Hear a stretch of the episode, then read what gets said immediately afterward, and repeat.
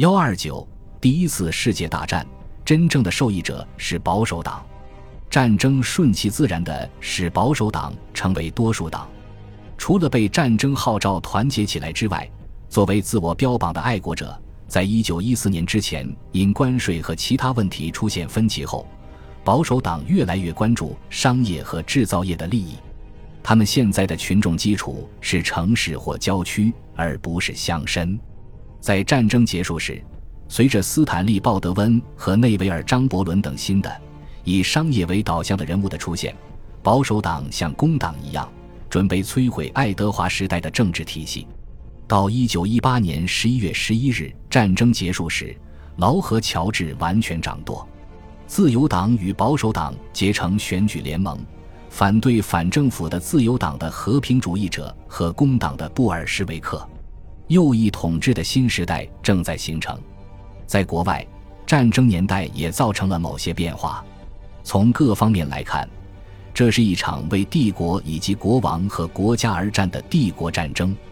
澳大利亚、新西兰、加拿大、南非和印度提供了巨大的军事和其他援助。澳新军团日伴随着对加里波利苏弗拉湾的回忆，成为澳大利亚立法中的一个悲剧性的。象征性的纪念日，一九一七年，劳和乔治实际召集了一个由多个自治领首脑组成的帝国战争内阁，以协助母国的内阁。一个强大的帝国政治家，南非的杨史莫兹，甚至被邀请参加英国内阁的审议会议。在商业中，帝国的偏好正在成为现实，帝国的神秘感在这个时代十分强大。当时的主要建筑师之一埃德温·鲁琴斯在年轻时就是威廉·莫里斯的弟子，深受其发起的工艺美术运动的启发。现在，埃德温·鲁琴斯和赫伯特·贝克正在通过重建印度德里市，将他们的才能转化为宏伟的现实。主要的建筑是象征古典权威的一座巨大的殖民总督官邸和几座行政大楼。在战争年代。帝国的思想比以往任何时候都得到进一步发展。事实上，战争年代的秘密条约确保了在和平时期托管式统治制度或其他计策将使英国拥有比以往更广大的帝国领土，包括中东地区和波斯湾地区广阔的新区域。英国人受到阿拉伯的劳伦斯等个人主义者传奇般的英雄壮举的鼓舞。又因对美索不达米亚和中东其他地区巨大的石油财富的渴望，大英帝国的疆土越来越辽阔。但实际上，一直维持庞大的帝国版图变得越来越不切实际。早在1914年之前，为了有效实施帝国的某项政策，财政和军事力量上的不足变得越来越明显。特别是在印度，国大党领导的民主主义运动日益高涨。现在还有一些新的、越来越有效的反对英国统治的民族主义起义。在劳和乔治担任首相期间，威尔士是忠心爱国的。与威尔士不同，爱尔兰出现了令人不安的殖民叛乱景象。一九一六年四月，由少数共和党人核心分党支持者发动的复活节起义似乎是一场惨败，但是。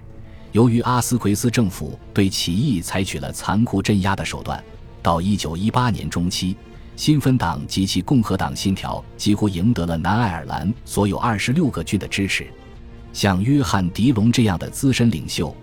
被迈克尔·柯林斯和埃蒙德·瓦勒拉等新的民族主义激进分子抛在一边。到战争结束时，南爱尔兰实际上情势极为紧张，那里抵抗征兵制。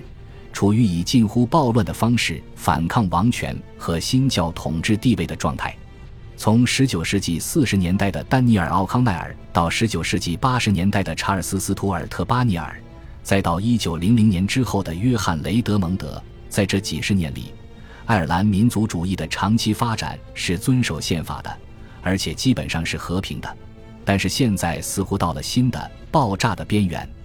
因此。战争年代的一个明确道德是：对于克莱德赛德和威尔士采矿山谷来说，政治和社会共识已经非常脆弱，但还没有延伸到爱尔兰南部。随着爱尔兰共和主义的发展，